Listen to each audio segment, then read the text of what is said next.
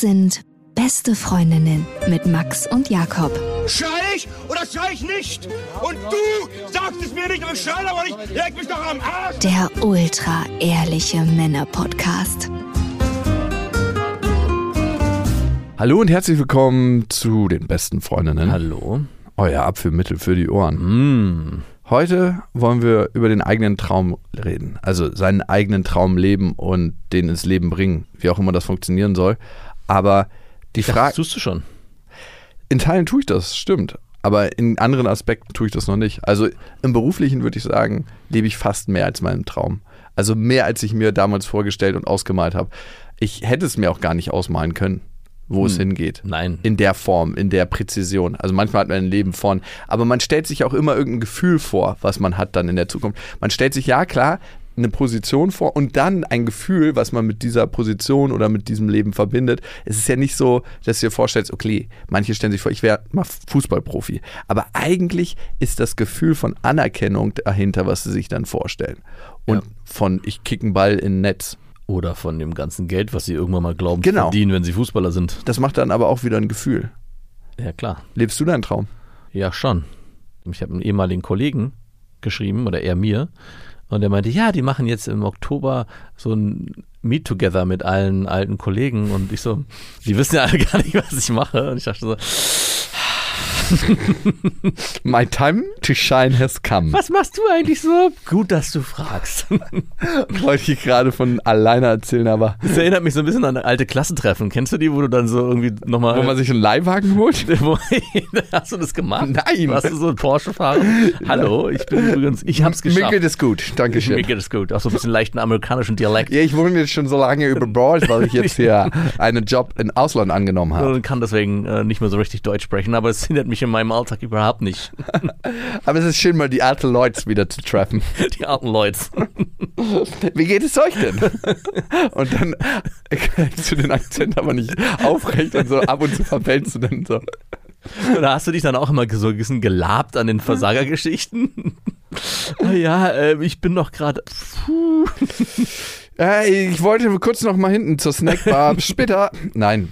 Ich war bei einem Klassentreffen. Ja, gut. Wenn du jetzt sagst, du gehst grundsätzlich nicht auf Klassentreffen, dann warst du bisher immer der Loser, der sich zumindest so gefühlt hat als derjenige. Ah, ich glaube, äh, ich, nee, das ist nichts für mich. Ich sollte alte Leute kennenlernen. Oder es war dir peinlich, warum auch immer.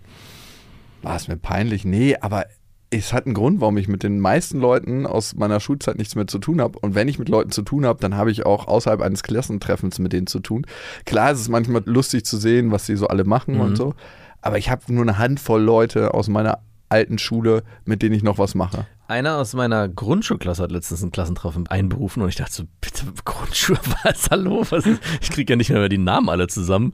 Natürlich und, nicht. Und ich war dann da auch nicht, habe dann aber Bilder gesehen. Sie haben so eine WhatsApp-Gruppe gegründet. Ich wundere mich, wie, wie die da rausgefunden ja, eben. Und es war schon sehr gruselig zu sehen. Diese ganz, es ist ganz pervers, wenn du dann eigentlich nur diese Kinder vor Augen hast. Wenn du dich heute zurückerinnerst an die und du hast sie nie, nicht mehr gesehen zwischenzeitlich, hast du ja immer noch Das abgespeichert. sind alles Kinder. Das sind alles die sind Kinder. Kinder geblieben in deiner Erinnerung. Genau. Und dann hey, ihr seid jetzt älter Und geworden? dann siehst du die in irgendeinem Club abfeiern und denkst so, "Puh, was ist hier passiert? Crazy. Vor allem habe ich dann auch zwei gesehen, die ich damals in der Grundschule schon irgendwie Heiß fandest? hübsch fand. Und, äh, Heiß, sag's ruhig. Wie es in der Grundschule war, du alter Pervert. Und mit denen ich Junger Pervert. Ist ja damals dann Hand in Hand gegangen irgendwie und hat sich Zettel geschrieben. Und, was ist auf Klassenfahrt passiert? In der Grundschule noch gar nichts. Kannst du dich an deine erste weibliche Kontaktaufnahme erinnern in der Grundschule? ja, Auf die, Klassenfahrt? Ja, aber in der Grundschule ist dann nicht viel passiert. Ich weiß ja, dass ich da von einer gemocht wurde, die wirklich nicht hübsch war.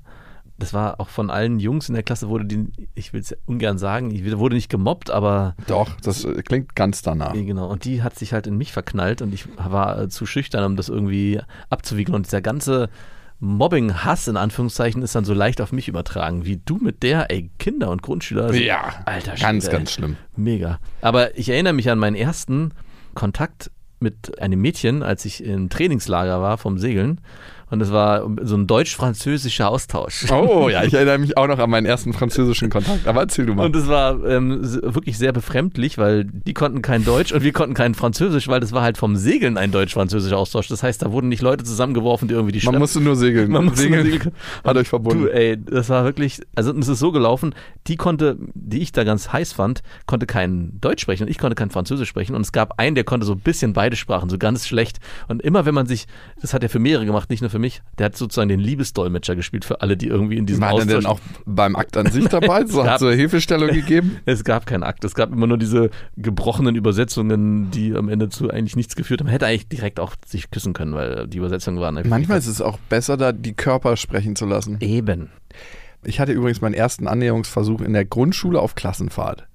Du warst ein früh, Nee, ich war ein krasser Spätzünder, aber irgendwie kam das so in Wellen. Und ich weiß noch, dass ich die total toll fand. Und dann hieß es so, die Lehrer, ey, jetzt müsst ihr alle ins Bett, bla bla bla. Und dann gab es nochmal so eine Kontrollrunde der Lehrer, aber da waren wir äh, ja alle auf den Zimmern verteilt und haben unsere Spielchen gespielt. Und dann weiß ich noch, wie ich dann mich mit ihr unter der Decke verstecken musste. Und das war so gefühlt der intimste Moment, den ich als Kind jemals hatte. ja, glaube ich. Und ich weiß noch, wie wir da unter der Decke waren. Es war so leicht warm, aber wir haben uns so berührt. Ja. Und dass sich das so richtig gut und angenehm angefühlt hat. Mhm. Und ist noch mehr passiert? Das war's. Es wurden später noch die Flaschen gedreht, aber da habe ich mich nicht getraut. Bist du sicher, dass das in der Grundschule war? Es könnte auch in der Orientierungsstufe gewesen sein. Bei uns, wo ich eine Zeit lang zur Schule gegangen bin, gab es eine Orientierungsstufe. Ich glaube, das war's. Fünfte, sechste Klasse. Ist auch noch Grundschule. Es kommt mir sehr früh vor. Oder ich war ein krasser, krasser Spätzünder, aber das sah schon so richtig ins Aber Bett. du dann beim Segeln mit 21 mit der Nee, Französin. nee, da war, da, da war ich, genau mit der Franz Nee, da war ich, glaube ich, ich glaube, 15 oder 16 war ich da. Perfekt. Hm, war ein gutes Alter. Okay. Passiert ist da trotzdem nichts. Leider. Außer man hat sich geküsst und äh, dann hat man sich am Ende verabschiedet. Weißt du, was ich mich letztens gefragt habe? Wärst du gerne nochmal mit dem Wissen von heute in deinem Kinderkörper gefangen mit 13, 14? Ja, nicht in meinem Kinderkörper, aber so ab 16 würde ich gerne mal an, Durchstarten? Durchstarten, ja. Ich meine, du könntest ja nicht mehr mit deinen alten Leuten abhängen, weil du einfach denkst, worüber wird hier überhaupt geredet? Das ist so banal. Für ich würde es anders machen. Ich würde gerne alles vergessen, was ich bisher erlebt habe, aber ich würde trotzdem das Skillset bekommen, was ich glaube mittlerweile zu haben. Also ich wäre einfach, ich würde gerne mit 16 vor allem mutiger sein. Also ich, oder ich darf mir nur eins aussuchen, das wäre mehr Mut. Gerade was Frauen oder in dem Fall damals Mädchen betrifft. Wovor hattest du Angst? Abweisung. Äh, Ich habe ganz oft äh, mich versucht an, was, was habe ich nicht versucht? Ich habe mich, glaube ich, zwei, dreimal in so unschuldig in Mädchen verliebt, die gerade beim Segeln und habe mich aber nie getraut. Und dann irgendwann wurden mir die weggeschnappt, weil es war ja damals so, es war damals, Bazar. es war wirklich, es war wie so ein offener Bazar. Da wurde der eine mal gut gefunden, dann der andere mal gut gefunden und auf einmal war die, die ich mir ausgeguckt habe, lief dann Hand in Hand mit einem anderen. Oh, was für ein bitterer Schmerz, Ah, wenn man das richtig so, wehgetan. Da sind ja meistens so Häfen, wenn man segelt Mhm. und wenn man dann so sieht, so von Weitem so, nee, das kann jetzt nicht sein. Die halten Hand. So erst will man seinen Augen nicht trauen, dann sieht man, nee, es ist wahr. das ist passiert. Wir haben uns bin zu gestern spät. Noch, wir haben uns gestern noch miteinander unterhalten. Und dann, auch danach gab es eine Phase, wo ich, wo es eindeutig zwei, drei, vier Situationen gab, wo ich definitiv hätte äh, zulangen können und mich nicht getraut habe. Würdest du heute ein anderes Leben führen, wenn du damals mutiger gewesen wärst? I don't know. Vielleicht wäre ich auch auf die schiefe Bahn geraten, so wie du. Ja, das ist die Frage immer. Ich glaube, es braucht Mut im Leben. Und manchmal ist es vielleicht auch ganz gut, dass wir nicht so, so übermütig sind. Ja, ich glaube, wenn ich mutiger gewesen wäre, glaube ich, wäre ich ein ziemlich arrogantes Arschloch geworden. Das wäre so die, die dunkle Seite der Medaille. Ich glaube, die Sachen, die dann, wo ich mich nicht getraut habe, wenn ich da so forsch unterwegs gewesen wäre und das hätte dann noch alles funktioniert, wäre ich sehr schnell so, ach, guck mal hier. Mhm. Aha, alles Look at klar. me. Ich Now look at me. look at me. Und hätte nichts anbrennen lassen. Es hätte sich in eine ganz andere Richtung bewegen können. Okay, in welchen Bereichen würdest du sagen, lebst du deinen Traum? Und was waren die Schritte, wie du da hingekommen bist? Und wo würdest du dein Leben noch verändern wollen? Also, ich finde das immer so abstrakt, wenn man sagt, ich lebe meinen Traum. Und das ist so ein Ding aus irgendwelchen Motivationsvideos bei Instagram, so, live your dream, you can do it, bla bla bla. Da denke ich mir, Hals, Maul, man sieht von dir auch nur einen ganz kleinen Ausschnitt. Man weiß gar nicht, ob du selbst deinen Traum lebst. Und was würdest du tun, wenn du nicht Motivationstrainer wärst? Das ist eine gute Frage, gerade auch bezogen auf diesen Traum, weil hat der Traum, den man sich vielleicht mal vorgestellt hat, wirklich auch was mit der Real- Realität zu tun? Und ist es wirklich realistisch, seinen Traum zu leben im wahrsten Sinne des Wortes? Also wenn du die Frage gestellt bekommst, lebst du deinen Traum, ist das wirklich so, wie du es ja zu 100% mal im, im Traum vorgestellt hast? Oder gibt es da auch mal so Momente, wo du sagst, ja, äh, nee, irgendwie ist es doch gar nicht so alles so geil? Ich lebe nicht meinen Traum, zum Glück nicht, in ganz, ganz vielen Aspekten. Mhm. Aber ich lebe schon in vielen Aspekten meine Vision. Genau, das ist ein wesentlicher Unterschied, den Ja. ich auch aufmachen würde, weil wenn du mich fragst, lebst du deinen Traum, würde ich die Frage, glaube ich, nicht mit Ja beantworten können. Lebe ich ein vollkommenes und zufriedenes Leben? Absolut. Also, und da sind auch Teilaspekte meines Traums mit integriert. Also, ich wollte immer eine Familie haben. Ich wollte eigentlich nie im Vorort leben und im spießigen Garten, das ist jetzt passiert, aber das ist mittlerweile Teil äh, meines derzeitigen Traums geworden. Also ich kann mir gerade nichts anderes mehr vorstellen. Gerade auch wenn ich bei dir bin, denke ich mir, es ist zwar schön hier, aber ey, ich kriege richtig Platzangst und Beklemmungen. Du denkst doch nicht eine Sekunde, aus, ist auch schön hier. Nee, denke ich nicht. Siehst du. Nein, aber ich. Du Lügner. Nein, nein, für mich, aber ich kann, es ist ja trotzdem schön bei dir. Also ich kann schon Ja. objektiv das mir angucken und sagen, es ist schon sehr schön eingerichtet, kann die ganzen Vorteile sehen. Aber für mich selber sehe ich dann nichts, wo ich sage, ey, das will ich in meinem Leben integrieren, dieses, diesen Lifestyle oder diese Art zu leben. Allein schon, wenn ich die Treppen hochlaufen muss, denke ich so, puh, ey. Man kommt überall hin in ganz kurzer Zeit, wo Ja. man dann eh nicht hin will. Genau. Deswegen, ja, ich lebe Teilaspekte meines Traums, aber ich lebe nicht den Traum, den ich vielleicht mal irgendwann hatte. Es gab mal in unterschiedlichen Lebensphasen, hatte ich den Traum, dass ich mal die Welt umsegel oder so Skipper werde. Das ist zum Glück nie passiert, weil Mhm. es wäre gruselig. Aber trotzdem ist das irgendwo hinten drin abgespeichert. Ich wollte irgendwann mal in die Berge ziehen und mein Leben in den Bergen verbringen. Auch das ist eine Sache, die ich immer noch als Traum für mich definieren würde, aber nicht als realistisches Lebensmodell für mich mehr sehe, was auch erfüllend ist in der Form, wie ich es mir damals vorgestellt habe. Damals war das noch sehr idealistisch mit, man ist eigentlich den ganzen Tag nur am Snowboarden und dann ist man am Nachmittag mit seiner Truppe unterwegs und irgendwie geht man feiern. Also dieser Traum damals hat mit meinem heutigen Lebensstil einfach nichts mehr zu tun. Es ist lustig, ne? Weil wenn man so an seinen Traum denkt, dann hat man eigentlich immer nur so eine ganz kleine Momentaufnahme von dem, wie es sein muss. Ne? So, hey, ich bin dann cool am Snowboarden und dann bin ich mit meinen Jungs Genau. oder mit der Truppe und das macht mir dann das Gefühl. Und das geht dann, darüber hinaus geht es dann meistens gar nicht. Genau. Man guckt sich gar nicht so das Leben in den vielfältigen Facetten an. Ja. Auch wenn man Leute irgendwie sieht, die so ein krasses Leben führen, so diese Ausschnitte auf Instagram oder TikTok, die man immer sieht, wo man denkt so, wow, das ist krass. Aber man sieht gar nicht die ganzen anderen Facetten. Das ist auch ein super hilfreicher Punkt, wenn man irgendwie Schauspieler oder Instagrammer sieht, wo man denkt, ey, die führen so ein geiles Leben. Wenn man sich dann wieder zurückradiert, hey, mir kam es letztens, als ich die Spülmaschine ausgeräumt habe, dachte ich auch so, hey, diese Scheißarbeit, egal wie prominent man ist, jeder wird diese Art von Arbeit machen. Natürlich gibt es auch manche, die haben dann irgendwie eine, eine Haushaltshilfe und machen am Ende nichts mehr, aber auch die müssen sich mit alltäglichen Dingen beschäftigen und alles, was man sieht, ist nur immer eine kurze Momentaufnahme dessen, was gerade super stylisch, super geil aussieht und sich vielleicht auch richtig cool anfühlt. Und das Problem an der ganzen Sache ist, wenn du die ganze Zeit deinen Traum leben würdest, würdest du ihn auch nicht mal als das wahrnehmen, weil das Leben und das Gehirn springt vor allem auf Kontraste an. Hm. wenn mal wieder was passiert, was vielleicht nicht so ganz so geil ist oder was dich in irgendeiner Form herausfordert oder wenn es einfach als Erlebnis verdammt bodenständig ist, sowas wie die Geschirrspülmaschine Ja, wirklich. So ein super bodenständiges Erlebnis. Ja. Oder bei uns im Haus ist seit zwei Wochen gibt es kein warmes Wasser. Mm, aber gut, ist ja für dich kein Problem. Du bist ja, Ja, für mich ist es überhaupt gar kein Problem, aber für die Leute, die im Haus wohnen, ist es ein verdammtes Problem. Und vor allem wohnen auch relativ viele Kinder im Haus. Du bist doch jemand, der den anderen seine eigenen Idealvorstellungen aufzwingen Ist mal, nimm mal ein bisschen von meiner Und hast unten bis unten im Keller hast das Wasser abgedreht. und Es verblombt. ist ja die Wim Hof Ice Challenge angesagt für euch. Ja, verdammten Loser. Hier duscht mir mal kalt, damit ihr mal ein bisschen zu Kräften kommt. genau. Also es ist halt krass, weil ich glaube, es gibt ein paar Kids, denen wurde seit zwei Wochen nicht mehr die Haare gewaschen. Kann ich dir aus erster Hand bestätigen, das ist scheißegal. Wir haben Felix, glaube ich, ein Jahr lang die Haare nicht gewaschen. Nur so ein bisschen, weil er Stöpsel ins Ohr bekommen hat. Und dann denkst du, es hat einen Unterschied gemacht? Überhaupt nicht. Die Haare riechen nicht. Gut, wenn irgendwie mal, keine Ahnung, Schokolade oder so drin war, dann haben wir das rausgewaschen. Aber es ist überhaupt nicht notwendig gewesen. Also, sie haben sich von ganz von selbst gefettet oder Gereinigt am Gereinigt. Kopfkissen. wirklich. Okay, aber auf jeden Fall gibt es diese Kinder. Und was meinst du, wie sich alle freuen werden, wenn das warme Wasser wieder Wenn du es wieder, wenn du, wenn es wieder an.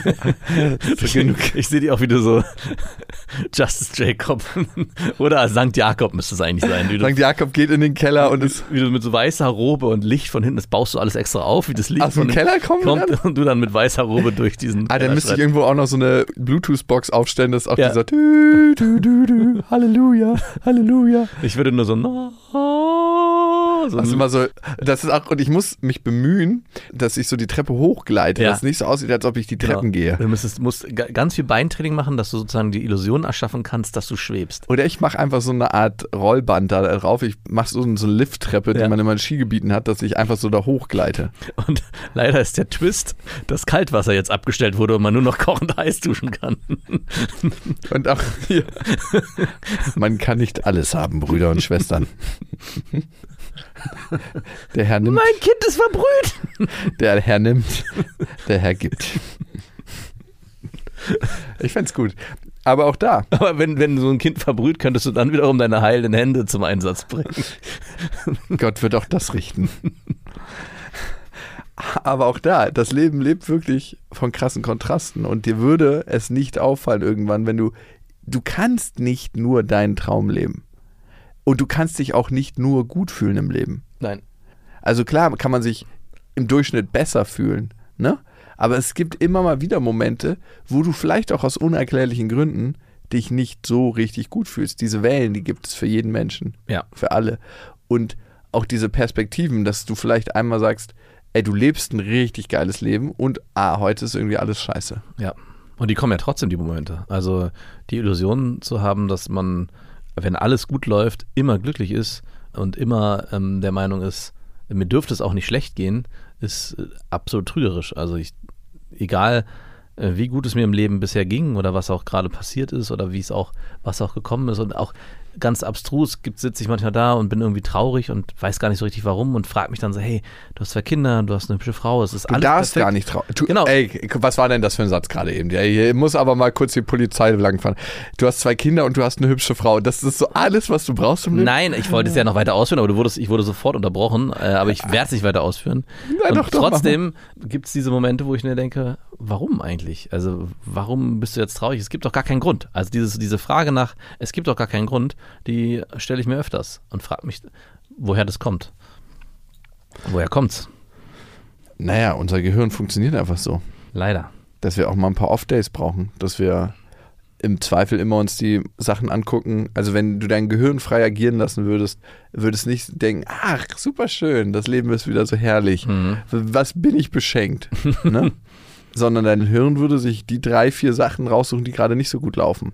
Und wenn du die gefixt hast, dann sucht sich die nächsten drei, vier Sachen raus. Also die Illusion, dass wir irgendwann fertig werden und dass alles dann perfekt ist in diesem Moment, wenn wir alles fertig haben. Das ist eine fucking Illusion. Ja. Wenn wir an dem Punkt sind, wo alles fertig sein könnte, wo die Wohnung eingerichtet ist, wo der perfekte Urlaub gerade am Start ist, sind wir schon wieder.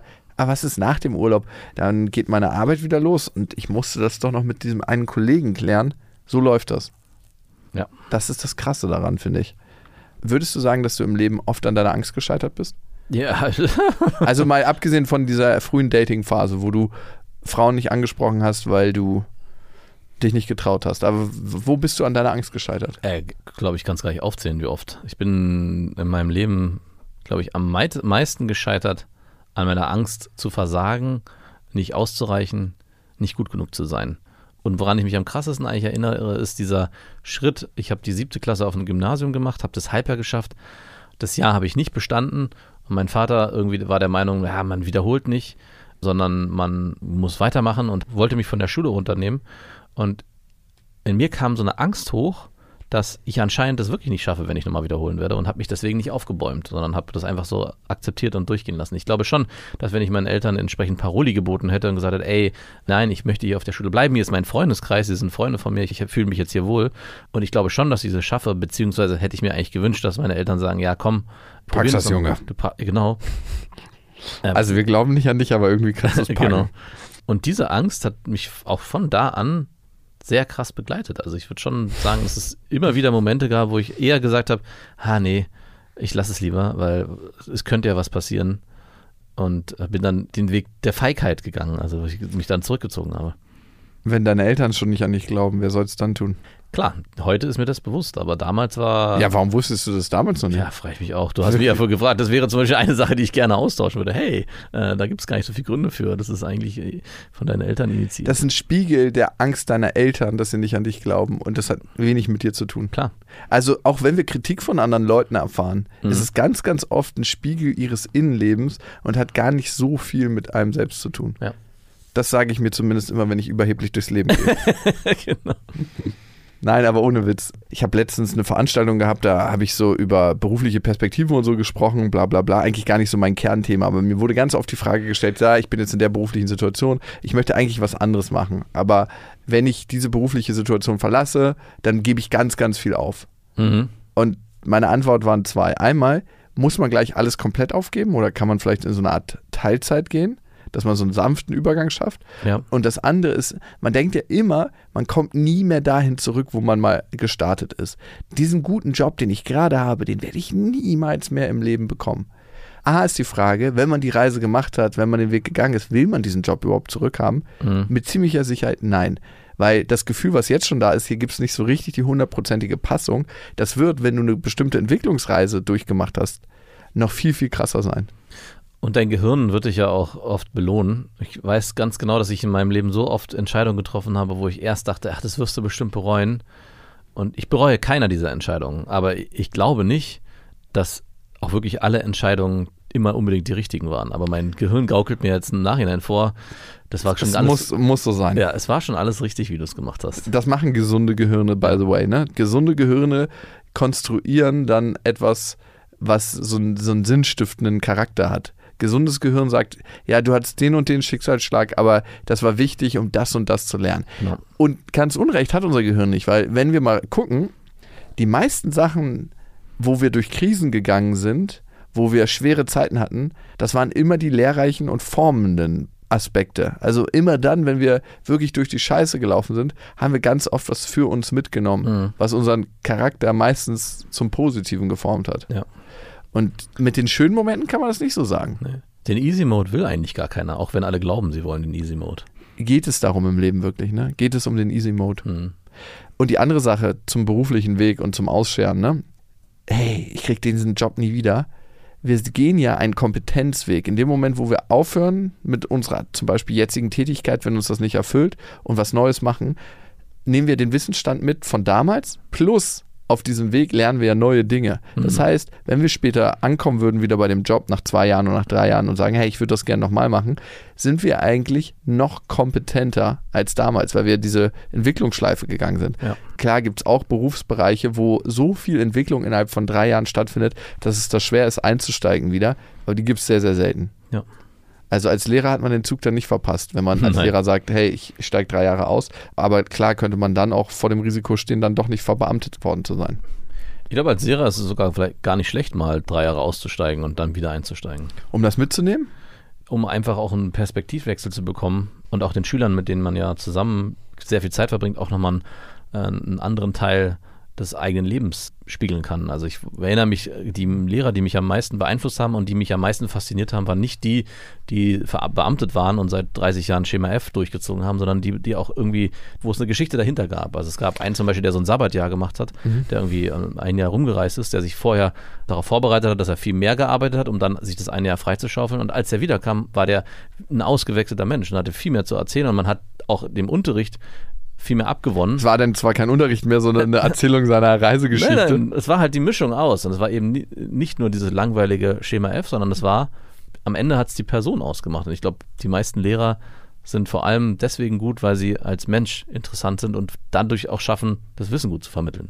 Unbedingt, unbedingt. Ja, das ging mir bei meinen Lehrern auch so. Einer hat beim Discounter als Privatdetektiv gearbeitet und ist dann später Lehrer geworden. Geil. Und der hatte die ultra geilsten. Stories. Und ab und zu hat er mal ein paar Wissensnuggets rübergeschmissen, aber du warst überhaupt fähig, die aufzunehmen, weil er davor von den geilen Stories erzählt Klar. hat. Und ja, das ist auf jeden Fall ein Weg. Und es macht am Ende spannender, ne? In dem Moment, wo du dich traust, Haken zu schlagen, wird es spannender. Mhm. Ich glaube, was nicht so einfach ist, ist so der Vorstellung der eigenen Eltern zu entfliehen. Ne? Was stellen die sich für einen vor? Ja. Ey, das macht man so und so, weil wir haben es auch so gemacht und das war gar nicht so schlecht. Guck uns an. Beziehungsweise, wenn es subtil passiert. Ich glaube, das ist noch eine Sache, wo man sich viel stärker erwehren kann, wenn die Eltern einem sagen, guck mal hier, so habe ich das gemacht und du solltest es wahrscheinlich auch so machen, weil das ist der beste Weg, den ich dir zeigen kann. Ich glaube, da ist es gar nicht so schwer, wenn es einem mit der Sprache so klar entgegengebracht wird, sich da vielleicht so entgegen, sich dagegen zu wehren, wenn man das möchte, oder halt für sich zu erkennen, ja, ähm, ist es vielleicht doch ein guter Weg. Aber ich, was ich viel schwieriger finde, ist, wenn es so subtil passiert, wenn die Eltern nur durchs Vorleben das Gefühl geben, das ist der einzige Weg und einem auch keine Alternativen aufzeigen, wie es vielleicht auch besser gehen können, weil sie es oft auch nicht können, weil sie selber ja für sich entschieden haben, sich in diesem Trott zu bewegen. Also ich glaube, da können wir beide unsere Parallelen aus unserem Leben ziehen. Wobei ich glaube, dass dein Vater nochmal eine krassere Entwicklung durchgemacht hat und du dadurch auch sehen konntest, hey, er war zwar früher der und der, vielleicht der krasse Verhandler, der irgendwie auch mit seinen Mitarbeitern auf eine gewisse Weise umgegangen ist, aber da ist auch was passiert. Und dadurch hast du heute die Möglichkeit, auch nochmal das besser zu reflektieren und für dich anders anzunehmen. Oder war das nicht so? Also ich kann sagen, bei meinen Eltern war es so, dass ich auch gar nicht wirklich über den Horizont hinausgucken konnte. Das ist ein super wichtiger Punkt, Ja. weil jemand kann nur so weit leuchten, wie er selbst bei sich geleuchtet hat. Ne? Ja. Und deine Eltern können dir ja nur die Perspektive aufzeigen, die sie selbst für sich als möglich erachten. Genau. Und weiter geht's dann nicht. Nee. Und ich glaube, wenn man sich einen Rat zum Beispiel für den beruflichen Weg, aber auch für den Beziehungs- und Liebesweg einholt von jemandem, dann muss man tatsächlich gucken, was können die mir überhaupt für Tipps geben? Ja. Was ist denen möglich? Und die machen es ja im allerbesten Wissen. Die machen es ja immer in dem Wissen, hey, das ist der beste Weg, den ich kenne, aber ich bin noch nicht alle Wege beschritten und ich habe mir auch nicht andere Wege angeguckt oder was auch immer. Und bei meinem Vater kann ich sagen, ja, beruflich auf jeden Fall, aber ja, da gab es auch bestimmte Vorstellungen. Bei meiner Mutter war es immer sehr, sehr frei, weil meine Mutter ja so ultra, ultra viele Jobs gemacht hat und Ja, wirklich stimmt. ohne Berührungsängste. In der Kräutergärtnerei, im Kiosk, beim Wurstladen, auf dem Markt, was überhaupt nicht zu ihr passt. also wirklich, also das ist die letzte, die du in so einem Wurstladen vermuten würdest. Ey, beim Bioladen, wo hat sie noch alles gearbeitet? Na klar, hat mal ein eigenes Café aufgemacht. Sie hat mal ein eigenes Café gehabt. Also sie hat ultra viel gemacht. Mein Vater ist immer so einen konstanten Weg gegangen, aber meine Mutter hat wirklich krass viele Haken geschlagen. Und das war auch gut. Also, und so konnte ich auf jeden Fall Sachen ausprobieren und sagen, es muss jetzt nicht gleich beim ersten Treffer passen. Mhm. Glaubst du denn, dass deine Eltern den Traum leben, den sie sich damals vorgestellt haben? Mhm. Oder kennst du den Traum deiner Eltern? Ich würde es mal so formulieren. Ich glaube, den Traum leben sie nicht, weil mein Traum war auch mit 25 mal Kinder haben und ein Haus haben. Hey, Oh, ja. Also, aber da war, ich sehr, geblieben? Da war ich sehr jung. Da war ich 14. also da wusstest du noch nicht, wie was eigentlich wichtig ist im Leben. Da war ich 14, 15, habe ich mir das so vorgestellt. Da weiß ich noch, da hat jemand bei der Sparkasse eine Ausbildung angefangen. Da dachte ich mir so, ja, jetzt hat er noch sieben Jahre, um das alles aufzubauen, was ich mal mit 25 vorhab. Und dann war ich 25 und dachte mir so, das fühlt sich jetzt nicht richtig an, meine Vorstellung. Nee. Man hat auch manchmal naive Vorstellungen von dem, was dann letzten Endes ist. Leben meine Eltern ihren Traum? Ich glaube, meine Eltern leben ihr bestmögliches Leben, was sie zurzeit leben können. Mhm. Das definitiv. Mit viel Mut, mit viel Engagement und mit viel Bereitschaft zum Wandel, weil irgendwann hast du den nicht mehr, diese Bereitschaft zum Wandel. Also meine Mutter, ja, definitiv, die lebt halt das Leben, ich kümmere mich um die Enkelkinder mit und ich wohne alleine im Haus und ja, das beste Beispiel von meiner Mutter ist, die hat einen richtigen Wüstengarten. Da ist so eine richtige Wüste von den Bauarbeitern hinterlassen worden. Wirklich, du kannst es dir nicht vorstellen. Jetzt hat sie einfach so im gesamten Garten Kartoffeln gepflanzt, weil sie meinte, es entsteht kein Garten so richtig, sondern es ist einfach nur ein Kartoffelfeld. Sie meinte so, ach, das ist gut für den Boden und ich hatte jetzt mal Bock auf Kartoffeln und ich hatte jetzt auch keinen Bock, so viel in meinem Garten zu schuften. Ich will jetzt einfach jetzt schon genießen. Und dann sprengt sie da jeden Tag und pflanzt Kartoffeln an. Sie meinte, sonst arbeitest du doch die ganze Zeit nur in deinem scheiß Garten und genießt das nur für fünf Minuten. Ja. Ja, Das sind ja die meisten. Ja. Die meisten, die einen guten Garten haben, genießen diesen Garten für drei Minuten, müssen aber dafür 30 Minuten Zeit in diesen Garten Ja. investieren. Und sie sagt, nee, sie will das jetzt schon genießen. Und darum lässt sie das ganz langsam alles entstehen. So wie so eine Wohnung, wo man nicht einfach mal ins Möbelhaus fährt und sagt, ich mache jetzt alles fertig bis zur letzten Schraube, sondern ich lasse das entwickeln. Das kann ja auch passieren. Also das heißt, bei euch gibt es in Zukunft also nur noch Kartoffeln. Aller Arten. Kartoffelsalat, Pommes, äh, Ofenkartoffeln, Gratin. Gratin, Kartoffelgratin, Kartoffelsuppe. Aber es gibt viele Sachen mit Kartoffeln. Der wird nicht langweilig werden. Kartoffelpuffer.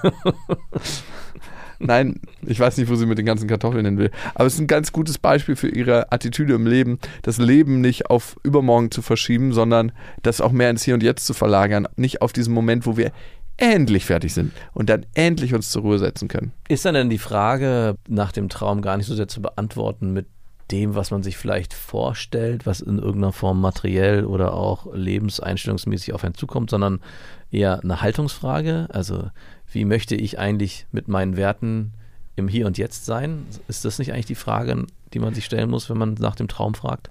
Ja, ich glaube, das ist die viel wichtigere Frage. Welche Werte möchte ich verkörpern und welche Werte sind in mir, die gelebt werden möchten? Also bin ich jemand, der sagt, hey, Familie ist ein Wert, den ich habe, der mhm. bei mir ganz stark im Fokus ist. Ob ich jetzt mal zwei Kinder kriege, eins oder fünf, oder vielleicht auch nur das Konstrukt Familie mit meiner Partnerin lebe, mhm. ist gar nicht so wichtig, wenn du den Wert Familie hast. Das eine ist ein Ziel, eine Vorstellung, das andere ist ein Wert und Werte überdauern immer und sind viel, viel stabiler und begleiten dich auch viel mehr in jeder Situation. Ja. Oder wenn du den Wert Ehrlichkeit hast. Ja, oder wenn deine Mutter, wenn sie sagt, ich möchte eigentlich spontan und flexibel durchs Leben gehen und auf die Situationen so reagieren, wie sie mir dargeboten werden, sich auch diese Freiheit zu gönnen und mhm. in der Form ihren Traum zu leben. Also gar nicht so sehr, ja, ich hätte gern ein Häuschen oder ich würde gern mit dem und dem Partner den Rest meines Lebens verbringen, sondern für sich zu sagen, das ist eigentlich mein ideales Lebensmodell und mein ideales Lebensmodell ist, wenn der Garten scheiße wird, zu sagen, ich mache da Kartoffeln, diese Freiheit gönne ich mir, das ist dann sozusagen ihr Traum. Weil mein Wert genießen ist, Hedonismus und Freiheit. Genau. Okay. Was ist es bei deinem Vater? Polyamorie? Bei meinem Vater ist es 80 Prozent nicht fühlen wollen, was eigentlich ansteht. Wenn das sein Traum ist. Äh, ich weiß nicht, ob das in seinem Wertesystem verankert ist, aber das sehe ich ziemlich häufig bei ihm, dass er sehr dumpf auf einer bestimmten Ebene lebt. Mhm. Doch dumpfer, als man vermuten würde. Oder vielleicht ist das nur meine Außenperspektive. Wahrscheinlich. Ja. Ähm, ich habe deinen Vater nicht so, aber gut, du kennst ihn wahrscheinlich ein bisschen besser. Gemeinschaftlichkeit. Mhm, das unterstelle ich ihm auch. Großzügigkeit. Ja? Ja, er ist schon ein sehr großzügiger Mensch. Ge äh, generell oder gezielt? Frauen gegenüber? Also gibt es so eine berechnende Großzügigkeit? schon ganz bisschen. Hm. Also nicht der Familie gegenüber, aber so, wenn es um die äußeren Kreise geht, ja. ist das schon so ein Investitionsmodell. Nein, aber jetzt, das hört sich so ein bisschen nach Zuhälterei an, aber. das, hört sich, ja, das hört sich ein bisschen. Zuhälterei hätte ich jetzt nicht gesagt, aber. Aber. Nee, nee, nee. Also so ist es nicht. Aber es ist schon, dass er, glaube ich, genau weiß, wo er großzügig ist und wo nicht. Mhm. Was erlebt er noch für Werte? Ja, und doch auch Freiheit. Also Freiheit ist ihm auch ein großer Wert. Was sind deine Werte, nach denen du lebst? Was sind meine Werte, nach denen ich lebe? Die dir wichtig sind. Hm. Also Freiheit ist auch ein Wert, den ich glaube ich lebe. Unabhängigkeit vielleicht auch in gewisser Form. Mhm. Ja, Gerechtigkeit ist kein Wert, der mir nicht mehr, der ist mir nicht mehr so wichtig. du bist ein bisschen von deinem Pfad abgekommen, aber so geht es dann Jakob auch ab und zu. Und boah, ist gar nicht so einfach zu beantworten. Ich habe immer so eine klare Vorstellung eigentlich von dem, wie ich bin und was ich fühle und was ich sein will. Aber wenn ich konkret nach Werten suchen muss, jetzt nicht auf Beziehungsebene, sondern nur so im Alltag und in meinem Leben, um vielleicht auch meinen Traum zu definieren, ja, schon Freiheit, Unabhängigkeit und Sicherheit. Doch, Sicherheit. Geht ein bisschen konträr mit Freiheit, aber es ist, ich bin leider doch ein sicherheitsbedürftiger Mensch. Das kommt Unabhängigkeit und Sicherheit. Ja, also die äh, beißen sich ja. Das ist so, ja. ist so wie so eine Katze, die in so einen Käfig mit Kampfhunden gelassen aber wird. Aber es ist auch ein ständiger innerer Kampf, der in mir ausgetragen wird. Also dieses Gefühl von loslassen können, hey, es darf auch mal riskant sein, zu hin zu, oh Gott, ey, darf ich das überhaupt loslassen? Weil dann verliere ich Sicherheit das sind definitiv doch die beiden stärksten Werte, die sich in mir drin miteinander auseinandersetzen müssen. Mhm. Es ist super gut, mal wirklich seine Werte zu haben und auch so eine kleine Wertehierarchie zu machen. Was ist mir denn ein richtig, richtig wichtiger Wert? Also mir ist es ein wichtiger Wert, authentisch zu sein. Ja, den habe ich jetzt nicht genannt, weil der war mir zu platt. Der ist bei dir auch so selbstverständlich. Bei mir ist es ein Arbeitswert, bei dir ist es einfach so, comes natural. Ja. Das ist so bei dir. Das, das ist, ja, ist ja nicht, man, ist ja gar kein Wert. Doch, klar ein Wert, der sich in letzter Zeit entwickelt hat, speziell in den letzten zwei, drei Jahren, ist Dankbarkeit bei mir. Mhm. Weil ich merke, durch Dankbarkeit ändert sich sehr, sehr viel. Wenn ich merke, ich kann das wertschätzen, was ich schon habe und ich lasse mein Gehirn nicht die Macht ergreifen, alles für selbstverständlich zu nehmen, was eine Woche lang äh, funktioniert. Mhm. Okay, das ist das neue, selbstverständlich, das ist das neue Null-Level. Ja. Darum Dankbarkeit und sich das wieder hervorzurufen. Loyalität Wem gegenüber? Mh, habe ich bisher dir gegenüber, Mhm. meiner Familie gegenüber, Mhm. mh, auch meiner Ex gegenüber Mhm. und vor allem meiner Tochter gegenüber. Mhm. Da 100 Prozent. Ich habe es nicht immer geschafft, meinen Partnerin gegenüber zu sein. Loyal. Ja, also, ja. Freiheit ist auf jeden Fall ein Wert von mir. Unabhängigkeit ist bisher ein Wert gewesen von mir und da weiß ich gar nicht, ob es den noch braucht. Ne? Na klar.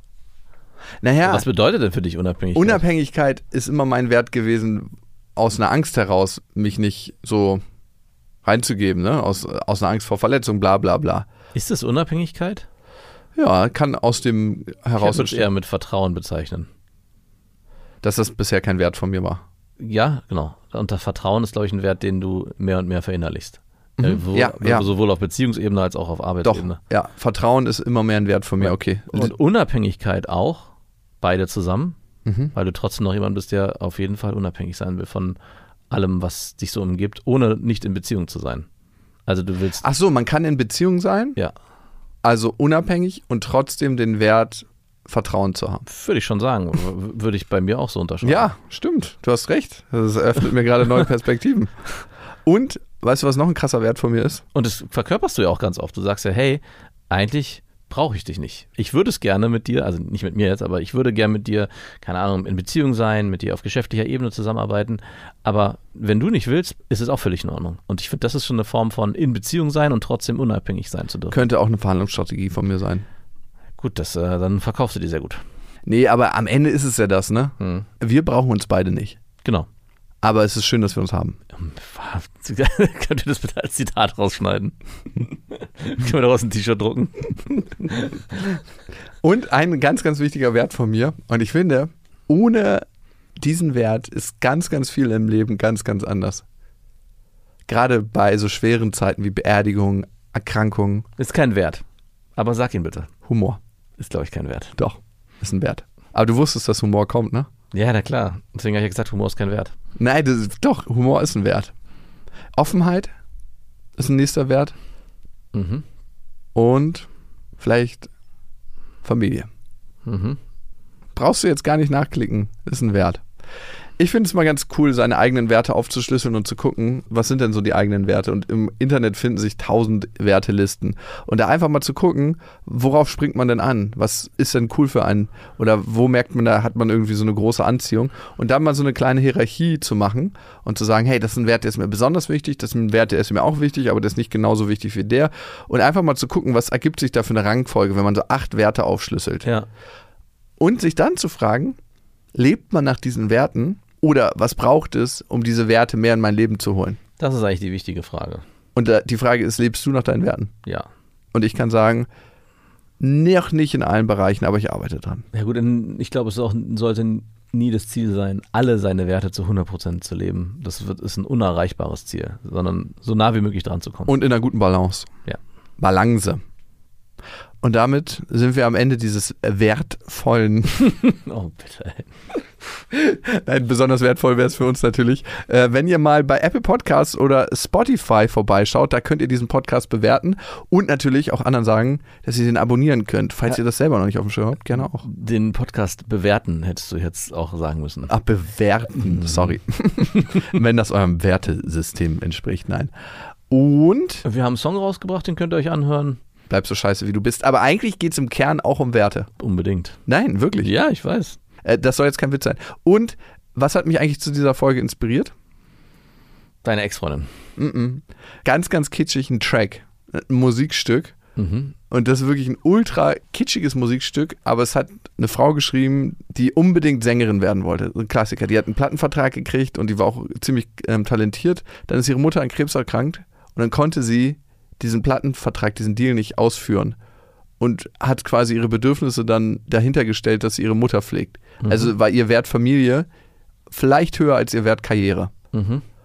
sie hat über diesen Zeitpunkt, wo sie den Plattenvertrag gekriegt hat, wo sie quasi total ihren Traum gelebt hat, diesen Track gemacht. Und ich finde ihn ehrlich gesagt ganz geil. Daydream heißt er. Von? Lili Meola. Ist nicht bekannt, ist wirklich nicht bekannt. Ist ein ultra kitschiger Track. Darling, don't quit your daydream. It's your life that you're making. It ain't big enough if it doesn't scare the hell out of you. If it makes you nervous, it's probably worth it. Why save it for sleep when you could be living your daydream? Das waren Beste Freundinnen mit Max und Jakob. Jetzt auf iTunes, Spotify, Soundcloud, Deezer, YouTube und in deinen schmutzigen Gedanken.